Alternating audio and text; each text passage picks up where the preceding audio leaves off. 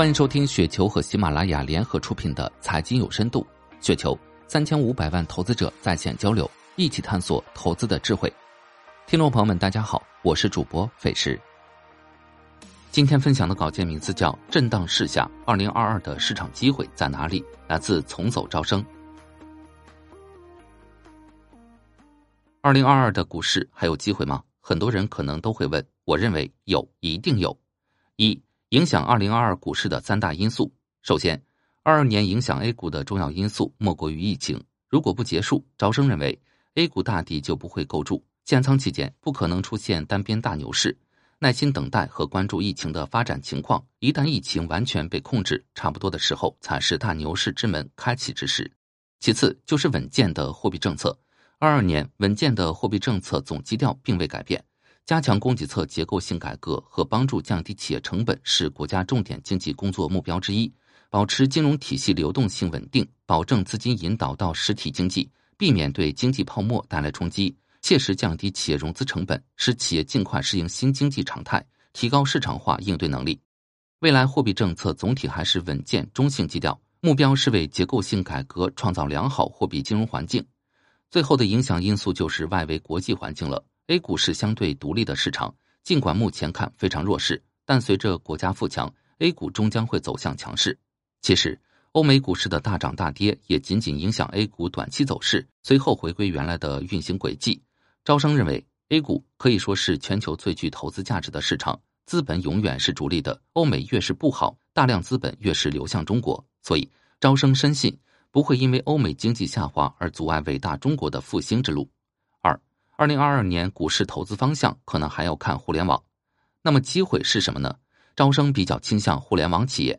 二二年投资的主方向还是互联网加，理由是从元宇宙的情况就可以看出来，市场的主流是中国经济增长的主要新生驱动力和生产力，也就是互联网助力经济转型、数字经济以及围绕数字经济的一系列概念，例如智慧城市、人工智能、新媒体等等。股市震荡可能是二二年的主旋律。目前，招生认为，A 股大部分时间以震荡为主，操作上精选个股，把握市场结构性轮动机会行情，大箱体运行，个股分化非常明显。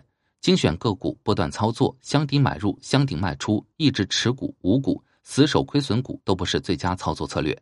也就是说，思维要开始转变，牛市思维不太可取，震荡市或熊市才是正确思维。很多去年大涨的板块，趋势向下是主基调。二一年有非常明显的反抱团现象，很多抱团股都跌了一整年，市场个股强弱分化明显，中大市值的股票整体表现都很弱，一些优质白马股在不断下跌，因为市值大，所以容易拉动整体指数。基本面不是很好的小盘股出现不少大涨，因为大涨的这些个股多是小市值股票，因为市值小，所以实际对指数的影响并不大。这也显示出机构反抱团很明显，资金趋向非权重股。拉低权重股的同时，带动整体走势震荡乃至阴跌。二二年则可能和二一年不同，因为市场环境已然不同了，反而是小市值的开始阴跌，大市值开始活跃。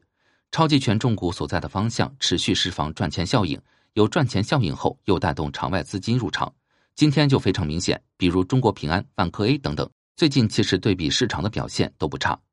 二二抱团现象将会愈演愈烈，这种情况下选股指标转变，强者恒强。着重关注业绩稳健、市盈率同行业合理、强势板块的个股。招生相信，二二年的后市还有机会。在目前强者恒强的 A 股市场中，宁可用贵的价格去买新兴产业龙头股，也不愿意用便宜价格去买无人问津的股票。这就是所谓抱团的实质。